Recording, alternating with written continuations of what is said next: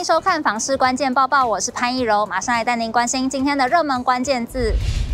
今天的热门关键字：房贷负担率。内政部公布了今年第一季最新的房贷负担能力指标，这一季的全国房贷负担率为百分之三十八点三五，相较上一季增加了百分之零点五二，跟去年同季相比的话是增加了百分之一点八一，变动幅度是稳定的。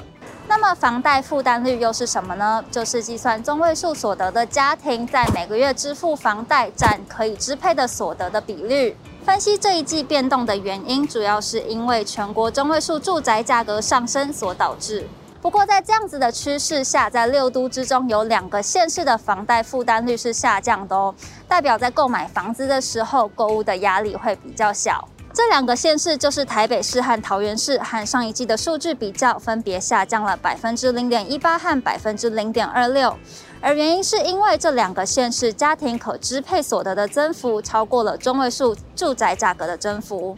另外四个直辖市跟上一季相比，则是上升的趋势。另外，六都以外的其他十四个县市中，在房贷负担能力部分属于可合理负担的县市，包含了云林县、嘉义县、嘉义市、屏东县、基隆县五个地区。不过，内政部也提醒，房贷是长期支出的负担。虽然目前房贷利率是处于比较低的水准，但民众在买房子的时候，还是要审慎评估后续的利率调升对还款负担的影响。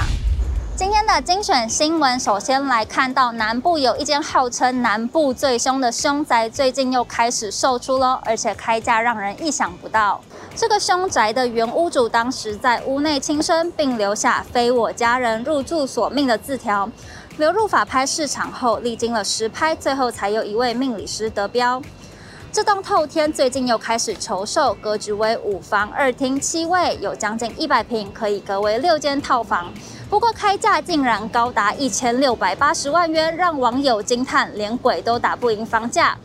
针对大家的质疑，屋主解释，当初整修时大家都不敢来做，所以花了两倍的价格请人来整理，这些都是成本。房产专家表示，当地房价单平约十五到二十万元，总价破千，属于高价了。而且普遍来说，南部民众比北部民众在民间信仰上更强烈，会购置的客群恐怕比较特殊。接下来来关心租屋族的权益。有一位网友指出，最近他要退租的时候，房东竟然因为这些原因扣押他的押金，让他非常无奈。这位房东以清洁不周、钥匙少一只和沥水拦没有归还三个原因，扣除他的押金一万四千元，让网友直呼不合理。也有人提出，如果房东认为有什么损失，请他举证提告，有判决出来才能给他钱，不然也可以使用租期届满不返还全额押金的方式提告。法务专家崔小云表示，租屋时房客要加装或改装任何东西，都要经过房东的同意。不过，相对的，房东也必须接受房屋使用时的自然耗损，比如墙面久了还是会出现霉斑或是裂痕。只要没有不当使用，房东都没有权利要求新品或是重新油漆。最后来看到全国的空屋是哪些平数的最多呢？根据内政部统计资料，二零二一年下半年全国住宅总面积以二十到四十平的住宅最多，不过以比率来看，竟然是二十平以下的小宅最高，而六都也都是相同的情况。在屋龄方面，全国以屋龄二十到三十年的空屋最多，而以比率来看，竟然是五年以下的最高。六都之中，除了台北市和高雄市是屋龄四十到五十年的最多以外，其他四个直辖市都还是二十到三十年的空屋最多，但比率上，五年以下的房子还是最高。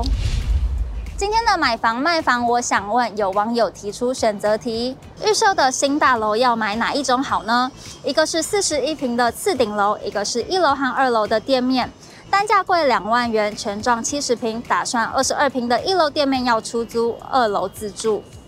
网友一面倒的选一楼和二楼，不过也有人提出更重要的是考量地段，如果是生意不好的地方，恐怕连出租都有困难。